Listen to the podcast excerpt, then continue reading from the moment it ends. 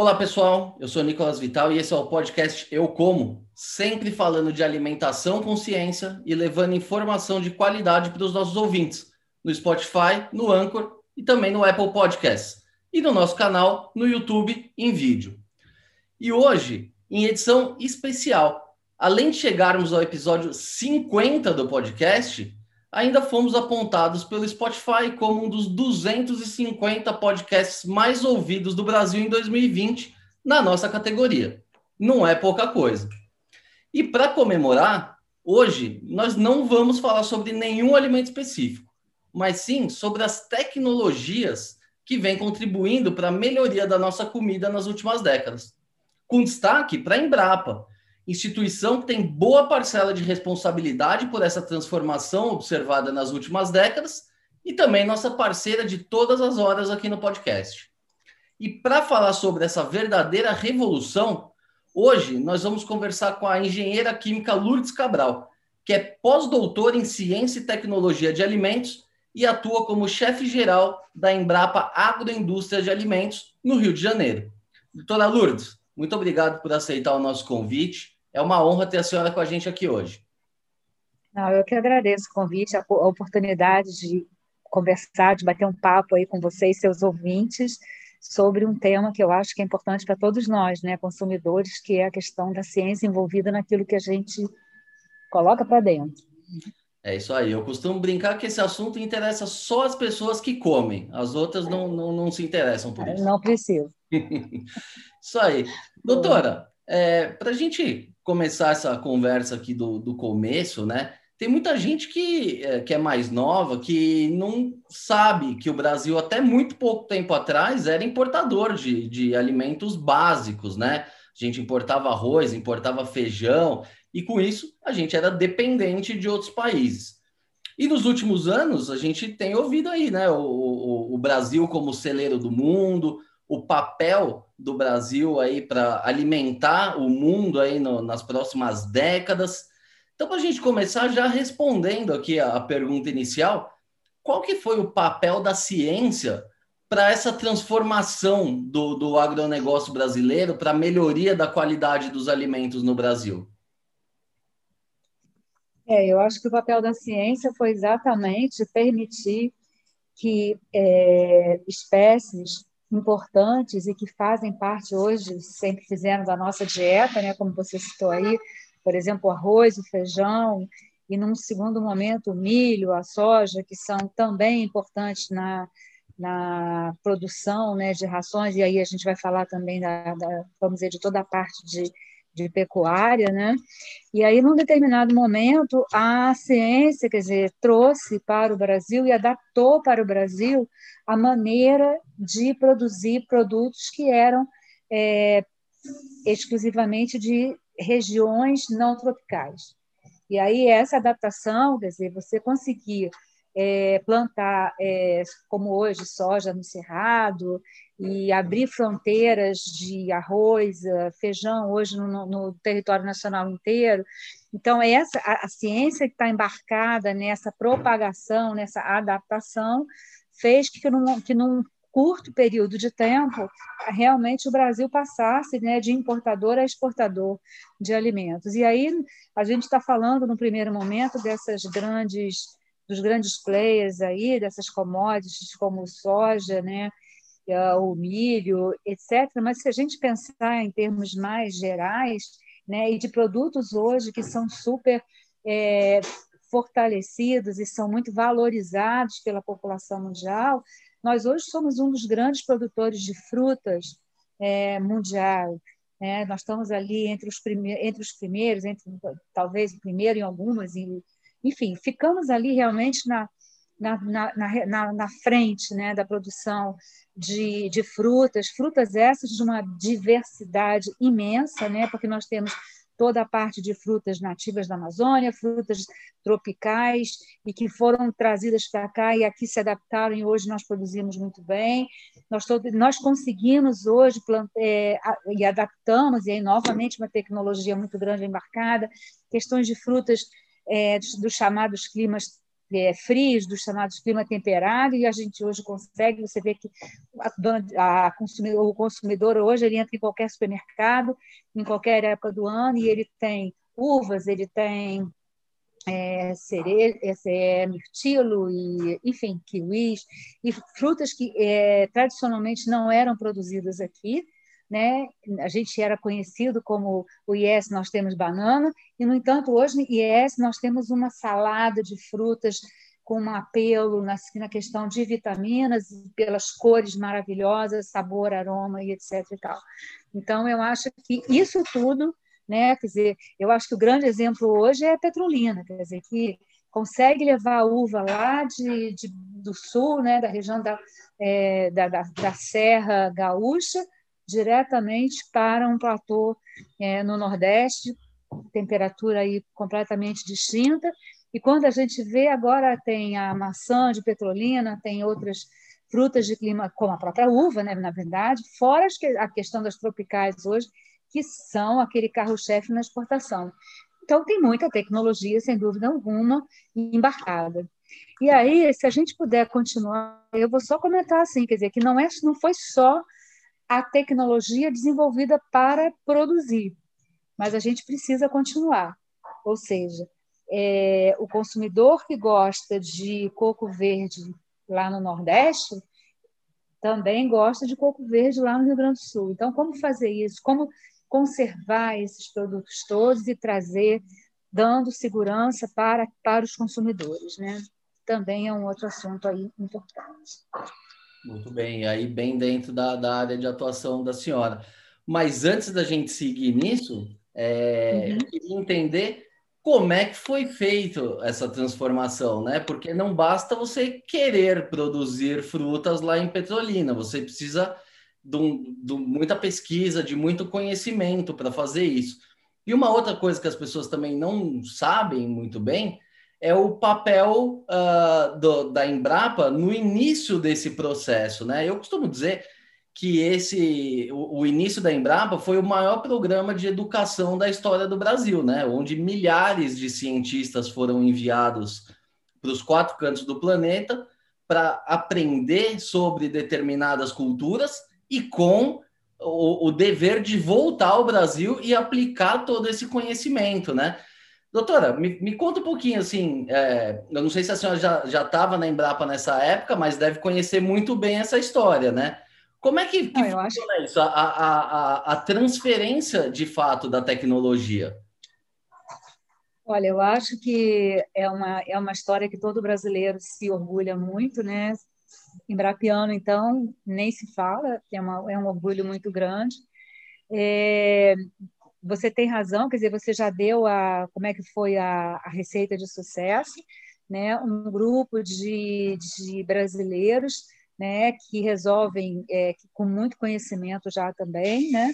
E que resolvem então construir essa empresa brasileira de pesquisa agropecuária. É, com esse olhar de futuro, né? um olhar desde sempre, que é um olhar da Embrapa, até hoje nós temos programas de capacitação bastante robustos, e aonde ali eles resolvem, então, isso foi, é, foi planejado, né, é, que diversos pesquisadores, de fato, fossem para os melhores né, laboratórios da Europa, dos Estados Unidos, é, Canadá, enfim, para os locais aonde eles pudessem absorver e aprender bastante e retornaram realmente com esse dever de casa. A gente agora precisa desenvolver isso para o nosso país, adaptar isso para as nossas condições climáticas e, principalmente, levar isso para o produtor brasileiro. E eu acho que essa foi a receita, foi voltar, desenvolver, ou, na verdade, adaptar e aprender esse caminho, não é adaptar só, é aprender a adaptar. E com isso foi desenvolvido muito conhecimento. Né? Então, foram criados diversos, é, por exemplo, bancos germoplasmas de culturas importantes aí, então um programa de melhoramento genético muito forte, com um foco muito grande na questão da adaptação ao nosso clima, como eu falei, né? a redução de pragas da, da agricultura, enfim, a, e isso vai caminhando. Então, o que você hoje tem um gráfico que é muito clássico, né? que é o aumento da produção nacional, né, de algumas, de, de algumas, é, de modo geral, e ao mesmo tempo com a prati, praticamente com a manutenção de áreas cultivadas. Quer dizer, que é uma, isso também já não estou contando novidade nenhuma, mas que realmente aconteceu, ou seja, você conseguia aumentar a produção de alimentos, né, sem aumentar a, sem ter a necessidade de área plantada nesse mesmo período. E aí, eu, eu, eu quer dizer, como você falou, eu sou engenheira química, não sou engenheira agrônoma, mas o que eu percebo enquanto pesquisadora, enquanto é, um, uma, uma, profissional da área, né, é que nós tivemos um período de, de adaptação, ou seja, de aprendizado muito grande, de aumento da produtividade, tiramos o, o país, ele deixa de ser importador para ser exportador, e entramos numa nova era, aonde palavras de ordem como sustentabilidade, é, redução de custos, é, produção é, verde, é, baixa emissão de carbono. Então, é um outro ciclo agora. Então, novamente, olha quanto de ciência vai estar sendo novamente trazido para a agricultura de forma automação, é, a agricultura digital, né, controles e etc., aonde novamente o que se tem ali de ciência, de tecnologia embarcada é imenso. Quer dizer, vamos continuar produzindo, vamos continuar alimentando o nosso país e a outros, mas agora prestando atenção também na questão da sustentabilidade, de meio ambiente, de etc. Então, eu acho que isso não se faz é, por instinto, né? isso se faz com muito estudo, com muita dedicação, com muita ciência, com a transformação da ciência em tecnologia e, e daí em inovação, que é o que é importante para um país. Né? E se tem um setor que o Brasil é vanguarda nessa questão de tecnologia, é o agronegócio, né? A gente vê Sim. que, apesar da gente ter saído lá de trás, hoje o Brasil é referência na, na produção, produção sustentável, e até em vários casos em produtividade também a gente consegue superar esse os players já mais consolidados no mercado. E o que a gente percebe é que é, essa, essa, esse apetite pela inovação não ficou lá nos anos 70, né? Ele segue até hoje. E a prova maior é que, recentemente, acho que a semana passada, saiu um estudo, é, uma pesquisa, aliás, mostrando que vários pesquisadores da Embrapa estão entre os mais influentes do mundo, né? É, o que parece uma loucura num, num, num, país como o Brasil, que investe e valoriza muito pouco a ciência, pelo menos internacionalmente, a gente é valorizado nessa área, né, doutora? Sim, e eu particularmente tive a honra de, de, de conviver com inúmeros desses pesquisadores que ali estão, inclusive de dividir sala com, com duas pesquisadoras. Então, é, eu vou te dizer que isso também é uma coisa muito importante, né? a possibilidade que nós temos na Embrapa de desenvolver os nossos talentos, de poder mostrar pra, por que viemos, a que viemos, né? e mostrar principalmente que o, a, a ciência brasileira ela se equipara à ciência mundial. Então, é, e aí tá, aí estamos falando então desse resultado dessa pesquisa que não foi uma pesquisa brasileira, não é? Então, mais do que nunca a gente ainda fica mais orgulhoso porque são os nossos pares é, de outros países nos olhando e reconhecendo os talentos que aqui temos. Legal. E doutora, nos últimos episódios aqui do, do podcast, a gente falou muito sobre aumento de produtividade em campo, novas tecnologias aplicadas no campo, mas nesse capítulo especial, e aproveitando também o teu know-how, que é da agroindústria de alimentos, né, que é na parte já mais na ponta final ali da cadeia, eu queria entrar um pouco também nas vantagens que o que o consumidor é, tem também com essa ciência, porque é uma coisa pouco percebida né, para a maioria da população. Ela vê ali aquela fruta bonita, num preço acessível no supermercado, mas não se dá conta de como é que foi possível chegar nisso. Então, doutora, como é que é, é, essa tecnologia embarcada, várias pesquisas desenvolvidas Embra, pela Embrapa, ela tem ajudado, beneficiado o consumidor final? É, bom, primeiro que é, já existe muito conhecimento né, na questão da conservação, dos alimentos. A gente sabe que o, o alimento in natura, quer dizer, o alimento fresco, é, ele precisa, em muitos casos, de transformação para que o para o antes do consumidor, né? Então, assim, a indústria de alimentos também ela veio avançando muito já há algum tempinho. E o que a gente pode dizer é que é, a Embrapa veio junto, né? E primeiro com uma área de pós-colheita, como a gente chama, bastante que, que teve que vir junto com esses programas de melhoramento genético, ela veio junto o que terminando esse esse esse conhecimento da cadeia de valor no sentido de que agora bom o que fazer como como proteger essa espécie como manter isso é, sem que haja nenhum tipo de, de problema de, de, de insegurança, de qualquer tipo de, de, de perigo para o consumidor. E aí a gente começou, quer dizer, hoje se estuda muito é, em todos os setores, quer dizer, o, o milho, o amendoim, ou, ou alguns outros grãos que nós podemos falar, o que, que acontece né, durante o armazenamento? Quais são as técnicas que podem ser usadas ali para evitar, por exemplo, a proliferação de fungos, fungos esses que podem é, chegar em, em, em, a, a, na produção de toxinas, né, como a gente de vez em quando escuta, ah, teve no amendoim ou teve no, no milho, etc. Então, esse conhecimento ali embarcar, quer dizer, que houve, foi desenvolvido sempre pensando que na segurança do consumidor.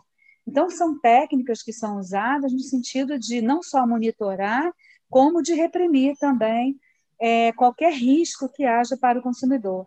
E aí nós estamos falando de patógenos que a gente sabe que podem se proliferar, por exemplo, agora, né, com a questão do Covid. Não, a gente sabia que o, o, Covid ele não tinha nenhum estudo, nenhuma indicação de que poderia ser transmitido através dos alimentos. Mas qual é o papel agora daquele que trabalha com com industrialização de alimentos, era mostrar a importância maior ainda na questão da, da higienização, de todos os processos, de boas práticas de fabricação, de, de, de pontos críticos de controle, etc., no sentido de, é, de fato, é, levar, transformar a matéria-prima num produto que seja seguro para o consumidor entendeu? Então, assim, esse eu estou te dando um exemplo, mas nós temos muitos outros, por exemplo, é, as, os processos todos hoje de concentração, quer dizer, por quê? Por que, que vamos concentrar? Porque custa caro levar água de um lugar para o outro. Então, é o suco de laranja que sai daqui e chega né, nos terminais da, da Europa e mesmo nos Estados Unidos, eu não vou levar água para lá, eu tenho que levar o suco concentrado. E como fazer um suco concentrado com qualidade, mantendo aquilo que é importante, ah, ele é rico em vitamina C, como é o caso da laranja, ah, então como manter que a vitamina C ela se mantenha, ela não seja oxidada naquele período. Estou te dando um exemplo. Então, novamente, existem tecnologias e que foram sendo aperfeiçoadas, entendeu? Não só o processo, como junto também o desenvolvimento, o design de muitos equipamentos, dentro da indústria de alimentos que foram fundamental para o sucesso, né? E toda a parte de formulações, etc. Mas eu acho que hoje eu particularmente acho que assim a questão hoje da transformação e da e da transformação segura, quer dizer, você levar ao consumidor um produto e aí eu estou falando de carnes, de vegetais ou de mesmo dos, dos, dos cereais que o consumidor possa consumir sem ter medo, né? Então, eu acho que quando a indústria vai ali e põe o selo dela de apto, é porque ela está pensando que o consumidor, eu sempre digo assim, a indústria, quando coloca o apto, ela lembra sempre que um dos consumidores é o seu filho, o seu avô, o seu neto. Então, é, é, ou seja, é, o, é um conjunto de pessoas, não importa para quem a gente está trabalhando, o que a gente quer é, é produzir da, da melhor maneira possível, mantendo o máximo a qualidade original da matéria-prima, e levando ao consumidor um produto seguro, né? E hoje eu diria para você que a gente avança, entendeu? Novamente, como o setor produtivo primário ele teve que avançar na questão da sustentabilidade, a parte do processamento de alimentos avançou junto. Então nós temos hoje é, estudo de tecnologias mais chamadas emergentes, mais novas, aonde se, se procura cada vez mais tocar o mínimo possível na matéria-prima, que ela tenha maior qualidade é, funcional, é, que ela mantenha os seus, as suas vitaminas e com processos que chamados de clean, né, que assim que emitam pouca poluição, que deixe pouco resíduo, né, que sejam é, levados em, em condições mais amenas e principalmente com uma visão também não só de tratar o resíduo, mas principalmente de valorizar e transformar esse resíduo hoje em novos produtos. E aí a gente tentar fechar um ciclo aí, né, nessa cadeia, né, na economia chamada economia circular, se a gente pode falar assim. E doutora, a senhora citou vários processos, né, para manutenção da qualidade desses do, dos produtos, mas a gente vive também hoje um período em que existem críticas, né, aos chamados produtos super processados. As pessoas querem uma coisa cada vez menos processada, com menos aditivos. Como que fica esse desafio para vocês de ter que inovar numa, numa técnica de conservação que garanta a segurança do produto, ao mesmo tempo, muitas vezes tendo que abrir mão de substâncias comprovadamente seguras, mas que são mal vistas pela, pela população. É um desafio do dia a dia de vocês esse? Eu acho que é um desafio, sim. Eu acho que assim, é, a gente tem isso não só também novamente, né? A gente tem também na questão da, da produção primária, né? É, como a gente tem também na nessa nesse pedaço, né, na etapa de transformação. Mas eu, aquilo que eu falei, quer dizer, a transformação também, ela vai vindo com eixos no sentido de trazer cada vez mais é, alimentos que sejam mais parecidos possíveis com a, com a matéria-prima original ou aqueles alimentos que tenham o mínimo possível de aditivos, os chamados clean labels, né? quer dizer, um rótulo mais limpo, um rótulo com menos aditivos. Agora, nós temos que ser realistas, quer dizer, nós temos uma população imensa, uma indústria mais concentrada na região sudeste. A região norte precisa se alimentar. E para chegar lá, e para chegar, não precisa nem ser, mesmo em São Paulo, para ter um tempo maior aí, alguns aditivos precisam muitas vezes serem inseridos. O que eu acho que é importante é que cada vez mais também né, campanhas e a imprensa nessa hora ela é muito importante, eu digo, e aí eu falo de você, né, todo hoje esse ferramental grande que a gente tem de educação, que a gente possa ir chamando atenção também nesse sentido, quer dizer, é, eu não vou comer de manhã até de noite, eu só vou comer bolacha de chocolate? Não, porque não é bom. Eu preciso diversificar a minha dieta. Eu sei que eu preciso ter um, um aporte de fibras, um aporte de proteínas, um aporte de vitaminas. E isso hoje eu acho que a imprensa junto, os colégios têm um papel importante aí, e são informações que são geradas nos centros de pesquisa, que já foram geradas, mas que podem sim, que continuam sendo levadas à população de modo geral. Nós agora mesmo estamos entrando na Semana Nacional né, de Ciência e Tecnologia, e o que e, qual é essa essa a preocupação? É cada vez mais desmistificar que o pesquisador é aquela pessoa ranzinza que que fica com, um monte de, de letrinhas no quadro negro, etc. Não, entendeu? Que os pesquisadores são pessoas felizes, que são leves, que procuram é, cada vez mais é, melhorar, né, modificar a nossa a nossa realidade para uma situação sempre melhor. É isso que a gente está querendo, sempre, né? E eu acho que com a alimentação é a mesma coisa. E aí eu falei para você dos métodos, métodos de processamento mais emergentes, onde a gente tem hoje métodos que não, por exemplo, como alta pressão ou é, uso de ultrassom, de microondas, uso de tecnologia de membranas, que são métodos novos, né? E que hoje a gente pode já já tem é, no Brasil começa a ter isso também já nas suas indústrias, dentro do seu parque, e cada vez vai ter mais, e que são ferramentas, novas ferramentas que nos ajudam né, a ter aditivos, como a gente fala, mais naturais. Porque o nome aditivo é ruim, né?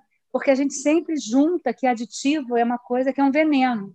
Não, entendeu? A gente pode ter aditivos naturais, mas o que é importante nisso tudo? É a gente ter a ciência ajudando a regulamentar E o Brasil, nesse aspecto, tem um órgão, que é a Anvisa, que nos ajuda, que regulamenta tudo isso.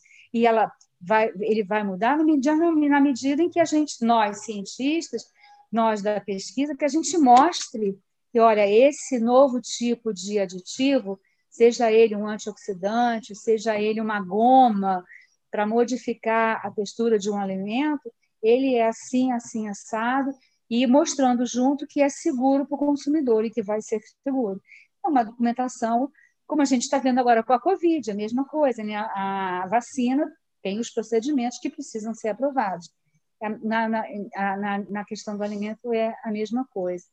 Então, eu vejo, sim, que aí eu sempre falo isso, que eu acho muito importante a questão da comunicação, principalmente a comunicação da ciência, né? Uma, hoje a comunicação científica ela é um tópico importante dentro dos cursos de comunicação, né? E nós mesmos, pesquisadores, deveríamos ter isso como uma disciplina obrigatória para que a gente possa se realmente se comunicar com o nosso público-alvo, não é? De uma maneira mais simples, mais direta e mais compreensível. Né? E, doutora, a senhora falou bastante sobre essas questões da, da segurança do alimento, sobre, enfim, a preocupação com essa questão de segurança. Agora, existe também um, um problema atual, uh, que é a questão do desperdício do alimento, né? Então, muita coisa é perdida nesse meio do caminho entre a lavoura e a indústria. Existe algum trabalho desenvolvido por vocês atualmente também para enfrentar esse problema? Que, de acordo com as estatísticas, mais de 30% do alimento fica pelo caminho só ali, né? É. Na verdade, até eu diria até daria um passo atrás. É, eu acho que hoje nós, inclusive no Brasil, nós ainda carecemos de métricas para a questão de, da valoração dessas perdas, né? Porque a perda ela não é igual Quer dizer, a perda de feijão no Brasil não pode ser comparada com a perda de feijão no, na África, por exemplo. Então, a gente tem condições climáticas, novamente culturais, que fazem, e mesmo é, é, tecnológicas, né, que fazem com que cada país tenha suas meio que suas características. E hoje existe, inclusive, uma parceria entre a Embrapa e o IBGE exatamente para tentar modular, modelizar né, esse assunto. Mas especificamente falando da redução de perdas e do desperdício de alimentos, que é uma coisa que hoje se fala muito, né? Primeiro falando um pouquinho sobre a redução de perdas no campo e etc. Ah, uma, um dos trabalhos que eu fico sempre muito feliz de ser a unidade que está trabalhando isso dentro da Embrapa é a questão do desenvolvimento de embalagens que foram é, foi um projeto é, financiado inclusive pelo BNDES uma, uma grande parte com a Embrapa também, mas enfim, financiado pelo BNDES, e uma parceria entre a Universidade Federal do Rio de Janeiro, através do Instituto de Macromoléculas, e o Instituto Nacional de Tecnologia, o INT, e nós da Embrapa. E qual foi o objetivo? Foi desenvolver embalagens que são absolutamente anatômicas para aquela é, customizadas para frutas específicas. E aí a gente vai falar de customizada para o abacate, para a manga, para o mamão, para o morango e para o caqui, frutas essas que apresentavam um grande é, volume de perda né, ao longo da cadeia. Então, essas embalagens, elas têm dois, dois aspectos que eu acho muito interessantes.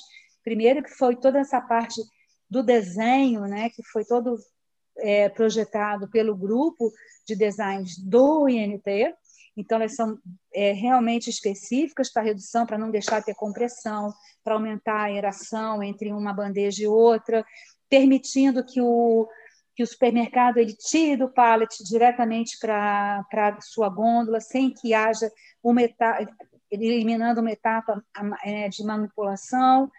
E, além disso, foram embalagens que visam a redução do plástico petrolífero, vamos chamar assim, do polietileno, é por parcialmente, não é total, né, por resíduos da, da própria indústria, da própria agricultura. Então, por exemplo, o caule da bananeira, resíduos do caule da bananeira, resíduos da bucha vegetal, e eles, essa mistura foi essa a grande contribuição do, do Instituto de Macromolécula, exatamente no sentido de reduzir, né, de você poder usar um material biodegradável e que vem e que é renovável, porque ele está ali, ele está sendo produzido diretamente na agricultura. Né?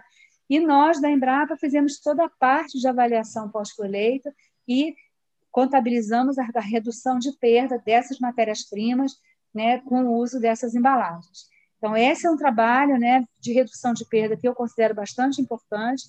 O outro trabalho também é o filme, é um, é um trabalho que tem sido feito com frutos e algumas hortaliças, no sentido de também diminuir a, como se fosse a, o metabol, não o metabolismo, mas você diminui as trocas, a, por exemplo, a, a redução de aquele fruto que murcha, né, pela perda, devido à perda de água, né, durante a sua vida útil, né, usando é, aquela, filmes que ficam é, no própria superfície do, do, do, fruto. Né? E aí, por exemplo, tem um trabalho que eu acho super bonito que foi feito, por exemplo, com coco verde, aonde o coco que para ser exportado para a Europa ele saía daqui tinha que ser exportado em, em avião porque senão a vida útil dele ia muito embaixo e o recobrimento do coco verde com esses filmes permitiu que todo o coco agora possa ser é, levado de navio, porque houve um aumento aí da vida útil para mais de 45 dias.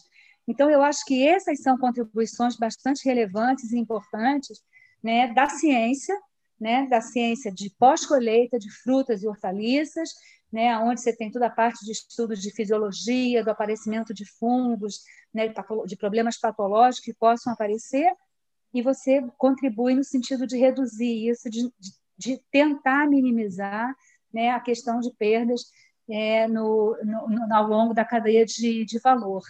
E, junto com isso, vem também, evidentemente, veio a reboque a questão do desperdício, que é, é, mais tem a ver com a questão da comida, quer dizer, aquela coisa de você não botar no seu prato mais do que você vai comer, do que fazer com esses, é, por exemplo, hoje aqui no, no Brasil e aqui no Rio principalmente se tornou moda a questão do aquilo, como fazer, o que pode, o que não pode, a questão das legislações em, em relação, por exemplo, aquilo que a gente põe assim, ó, é, você compra um, um, queijo no supermercado, aí está escrito assim, válido até tanto, entendeu? Então, assim, o que, que significa esse válido até? Então, já existem discussões de você mudar isso. Você, no início, falou, você começou a sua fala falando dos produtos muito bonitos e etc.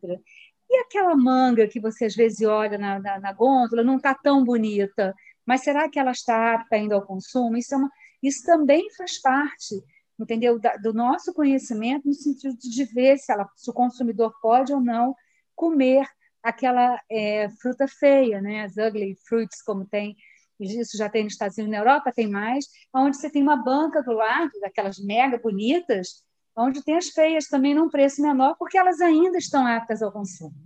Né? Enfim, é, é uma, uma área aí também que eu acho que é de muita relevância, né, de muita importância para o nosso país.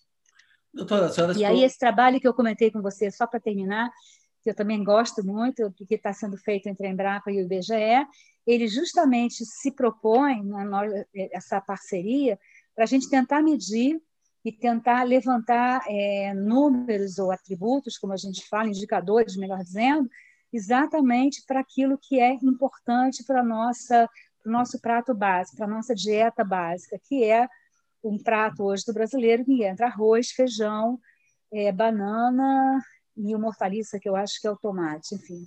Então, é, seria aí, a gente teria alguns produtos tipicamente brasileiros em que esse grupo está estudando e está tentando levantar os indicadores para medir o nível de perda. Né? Doutora, a senhora citou um ponto que eu achei bem interessante, que é a questão das embalagens verdes, né? Que contribui para a redução do uso aí de, de petróleo. A gente já tem visto uhum. aí plástico da cana-de-açúcar, enfim, aqueles copinhos que eu já fui mandioca. Mandioca. Tem, é tem um monte de, de, de, de ações nesse sentido, né? Vocês atuam aí também é, com essas pesquisas relacionadas a esses subprodutos? E se sim, quais são é, as principais novidades aí que podem surgir, os principais usos?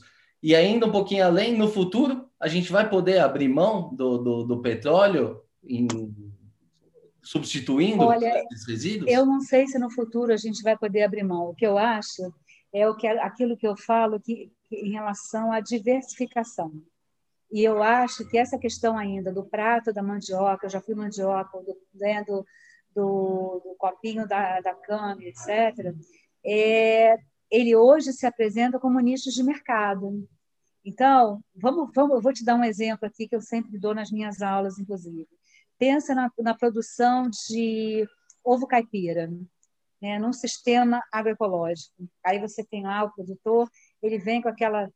Ele vai poder trazer os ovos aqui para o Rio de Janeiro numa cestinha de palha, que seria super bonitinho, igual a, Mickey, a Minnie fazia né, nos desenhos animados? Evidentemente que não dá, entendeu? Então, ele tem que botar numa embalagem. E aí, nada mais é, bacana que você poder botar numa embalagem que seja realmente é, totalmente reciclável, biodegradável, etc., reaproveitável, né? Então é esse eu acho que é o sentido. Então assim a gente tem alguns nichos nesse momento. E aí por que que eu vou dizer para você que isso está mudando? Na medida em que você vê grandes players desse desse mercado, dessa cadeia do plástico, entendeu? Começando a, a, a trabalhar junto com a gente no sentido de modelar isso, de diminuir ou de agregar uma parte da sua produção a insumos, a resíduos, por exemplo, da agricultura, e que podem substituir parcialmente nesse momento, entendeu? Mas são muitas variáveis aí, mas o que isso eu acho que é um sinal, né? Essa procura, né? Essa parceria de grandes players com é, tentando entender esse movimento que a Embrapa está fazendo, por exemplo, no caso das embalagens, né? no sentido de mudar a sua matriz, não é de, de terminar, não, não, eu não acho que seja isso, entendeu? Na verdade, eu acho que é a diversificação mesmo, que você tem mercados diferentes, entendeu? Pegando esse exemplo da, da mandioca, né? Uh, qual que é o grande desafio hoje? Ainda é o custo? Porque a gente vê que a mandioca é abundante no Brasil. Tem qualquer sítio que você rodar pelas cinco regiões do Brasil, vai ter mandioca a tecnologia está dada também e ela é muito eficiente. Qual é o entrave?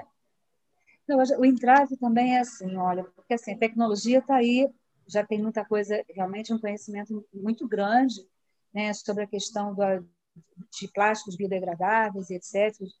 E realmente você tem razão, o Brasil produz muita mandioca, mas existem muitas características também hoje nas embalagens que a gente não pode esquecer. Então, quando a gente fala assim, ah, eu vou transformar a minha embalagem de polipropileno em numa embalagem à base de amido, eu tenho que pensar assim, olha, o que, que vai acontecer, por exemplo, quer dizer, o amido ele absorve água e o polipropileno não, ele, ele protege o produto em relação à água. Então, eu já tenho que botar alguma coisa ali que faça com que esse filme de amido ele se torne um pouco mais hidrofóbico, que ele não goste muito de água, vamos dizer assim, né? E assim vai. O quanto ele pode ser resistente à tração, ele consegue segurar, ou seja, imaginam hoje o papel do PVC, né? Naquela, naquela grande gôndola de, de legumes no supermercado, de carnes mesmo, né? Aonde ele tem que ser esticável. O amido ele contém essas propriedades já, e assim vai. Então, existe aí, quer dizer, o que é importante as parcerias, a gente ficar aberto a, a, a mudanças e a, aos setores se entendendo. É exatamente isso, quer dizer, vem a Embrapa com conhecimento sobre de alimento e diz assim, ó, essa aqui não vai dar, a gente, não, a gente precisa que a embalagem seja assim, assim, assim. Aí o, a indústria de plástico vem e diz assim, ah, mas aí eu vou ter... E a outra diz assim, ah, é, esse aqui a gente pode tentar modificar o amido no sentido de é, contribuir um pouco para ter essas características aí que você, indústria, está precisando. Tem a questão de escala também. Quer dizer, você falou muito assim, em qualquer lugar tem a mandioca, mas a gente vai ter que ter um cultivo específico ali para a questão das embalagens. Enfim, é, o que eu acho que é importante é que, como eu te falei, do mesmo jeito que o setor primário começa a ter esse foco muito grande na questão da sustentabilidade, o setor secundário, de transformação, o setor secundário também está assim. E tudo isso por quê? Porque a gente hoje tem um poder do consumidor, o consumidor está informado, ele sabe o que ele quer, e ele vai ditar, ele dita aqui na ponta, ele é o, ele é o ponto final dessa cadeia de valor, termina aqui. E hoje o poder do consumidor vai chegar lá na frente. e vai dizer, olha, eu quero agricultura orgânica, ou eu quero assim, ou eu quero que o processo não tenha nenhum aditivo ou não, eu quero diversificar a matriz proteica, enfim, e assim vai. Doutora, já entrando aqui na nossa reta final, queria pegar esse gancho do consumidor e entrar também aí na, na tua unidade da, da Embrapa, né? Agroindústria Alimentar. Quais são os grandes desejos do consumidor hoje e, e que vocês estão em busca aí de, de soluções para isso? Olha, eu acho que hoje é o, a gente diz sempre que tem uns cinco ou seis tendências aí que já vem, né? E uma questão é a questão da produtos que sejam saudáveis, né? Isso é, eu acho que é o número um, né? Todo mundo quer comer, quer ter uma alimentação mais saudável possível e ao mesmo tempo segura, né? Então esse, binômio aí ele continua mandando, né? Saudável e seguro. Uma outra coisa importante também que a gente vê que está vindo forte é a questão do natural. Então, é, eu quero comer é, uma, uma, uma alimentação mais natural, que tenha menos sal, que tenha menos açúcar, que, como você falou, tenha um pouco menos de aditivo, etc. Então, isso também tem, isso é uma tendência. Né? Uma outra tendência também, que não é geral, mas é uma tendência importante que a indústria olha isso, é a questão da praticidade. Né? Cada vez mais né, a gente tem o homem e a mulher numa casa, né, com as crianças, assim, indo para o casal trabalhando, etc. E aí o que a gente precisa é ter produtos que já sejam pré-processados, enfim. Mas o desejo do consumidor é que, além disso, eles não sejam só para um nicho muito pequeno da população, quer dizer, que a gente possa ter condições de comprar, o que hoje ainda não está nesse sentido, ainda não é uma, uma realidade. Então, eu acho que esse outro que. Ah, mas eu acho que assim, se eu tivesse que dizer assim, hoje a tendência, a preocupação maior hoje, e eu acho que assim, em função novamente da questão da informação, ela chega em todas as classes sociais, é a questão de você poder ter produtos saudáveis, seguros e, claro, gostosos, né? Porque o consumidor não vai querer comer coisa ruim. Né? E a questão dos alimentos plant-based? A gente pode... Vieram, vieram para ficar ou é uma... uma não, é uma tendência. Né? Ah, eu acho que, novamente, a gente tem que entender que eles vieram para... Aliás, eles já estão, não é? É? Já estão aí. O que a gente não vai dizer é que eles vão acabar com as outras fontes proteicas. Quer dizer, é, ninguém vai deixar de comer churrasco de carne né, no final de semana, ou de comer o seu peixe, ou de comer o seu frango. Enfim, a, a matriz proteica ela tem condições e tem é, consumidores para todos os gostos. Então, se nós antes tínhamos uma matriz que vinha com a carne bovina, né, o, o ovino hoje passa a ter uma, um, um, papel importante aí no Brasil, o caprino tem um outro papel importante, o, pescado nem se fala. Hoje nós temos um programa na Embrapa né, de desenvolvimento da agricultura nacional. O, a, eu nem posso deixar de falar, quer dizer, toda a parte de melhoramento que houve na questão de suínos, aves, né, uma Embrapa só tomando atenção disso, né, de, de produzir frangos com desenvolvo, dentro dessa questão do desenvolvimento genético cada vez né, mais saudáveis, etc. E por que não agora vamos usar também a matéria-prima do nosso país, que é muito diversa, e isso é muito bom, e poder desenvolver outros produtos plant-based que simulam, que têm uh, características similares aos produtos à base de proteína é, animal. Então, é, e não, não é só a base de proteína, né? Você vê que a gente agora, a Embrapa, é, tanto aqui do Rio, né, a nossa indústria de alimentos, como a, a agroindústria tropical lá de Fortaleza, nós fizemos uma parceria com uma empresa onde foi lançado um hambúrguer que fez o maior sucesso, está fazendo sucesso, à base de fibra de caju. Então, agora a gente não está nem falando de proteína, estamos falando de fibra absolutamente vegano, fibra de caju. Então, é, e está aí, uma empresa aqui no estado do Rio de Janeiro, entendeu? É isso. E que não ficou só no hambúrguer, agora já tem a coxinha, já tem os salgadinhos, todos à base da fibra do caju e de outras fibras, né? Então, assim, tem espaço, tem consumidores, tem nicho para todos esses esses produtos, né? Eu acho. E o plant-based, então, você vê que é um atrás do outro agora, né? Você chega no supermercado, todo dia tem um novo. É isso aí. Doutora, essa conversa está ótima aqui, mas nosso tempo já chegou ao fim. Queria agradecer mais uma vez pela entrevista. Foi uma verdadeira aula aqui para mim, tenho certeza para os nossos ouvintes também. Então, fica aqui Obrigada. nosso obrigado nesse capítulo 50 aqui do podcast Eu Como, fazendo uma bela homenagem aí para a Embrapa. Ah, muito obrigada pela oportunidade e nós estamos aí na nossa página da internet, é só botar Embrapa, já aparece e lá tem todos os nossos contatos e a gente está à disposição dos consumidores e de vocês da imprensa também, que, que precisam ser um parceirão nesse assunto. É isso aí. Contem sempre com a gente. Muito bem, tá pessoal. Ótimo. Obrigada. Hein? Muito bem, pessoal. Essa edição do podcast Eu Como vai ficando por aqui. Se gostou da entrevista, não se esqueça de seguir os nossos canais no YouTube, no Spotify ou na sua plataforma de streaming favorita. Aproveite e siga também no Facebook e no Instagram. Lembrando que esse podcast tem o patrocínio da Crop Life Brasil e volta com a sua programação normal na próxima sexta-feira. Por hoje é isso e até a próxima.